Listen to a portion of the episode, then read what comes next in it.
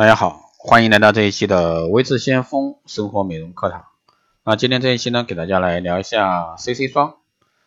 那风靡一时的这个 BB 霜啊，早于上世纪啊六十年代由德国人研制出来，是一种对行针对性的进行镭射美容治疗或者说脆弱敏感的肌肤设计的医学美容产品，当中添加了保养成分，能强化肌肤防御力，又能能自然修饰美化肌肤。那后来在八十年代传到韩国，经过近年的一个改良后呢，成为 BB 修饰皮肤之余的同时护肤。而 CC 霜呢，其实是这个英文的缩写，它的中文名称叫色彩调控全效修容霜。最初呢，是由日本第一大第一大护肤品啊，株式会社为修正啊术后肌肤不均匀所设计，尤其是进行这个皮肤表面创伤以及镭射治疗的人士。所以说被称为色彩调控霜，而 CC 霜呢，能为受伤较严重的皮肤提供保护以及修护效果，并兼具视觉上调整肤色的特点，因此呢闻名。大多数 CC 霜，比如说这个倩碧和一些其他的啊，会用光反射的原理去提亮暗沉的皮肤，也就是说 CC 霜的覆盖力比隔离霜强，但比 BB 霜呢要轻薄，它还会额外添加护肤成分。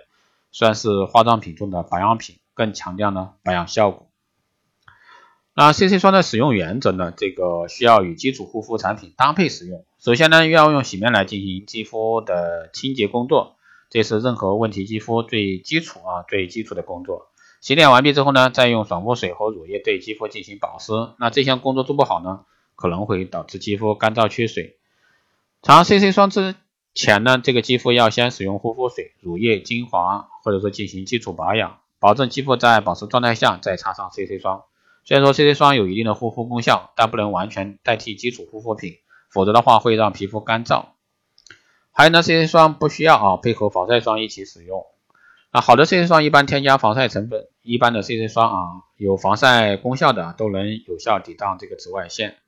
那 CC 霜呢，不能与这个粉底混合使用。如果说将这个 CC 霜啊与这个粉底混合在一起涂在脸上，会影响妆效，降低啊它对皮肤的护理效果。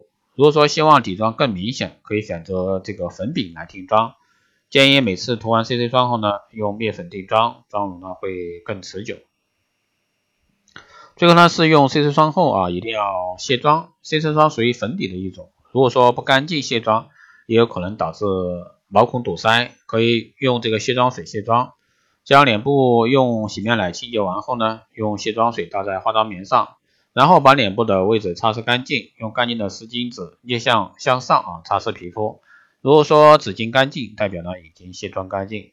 好的，以上呢就是简单给大家来聊一下 CC 霜啊这一块，希望对各位爱美人士有所参考。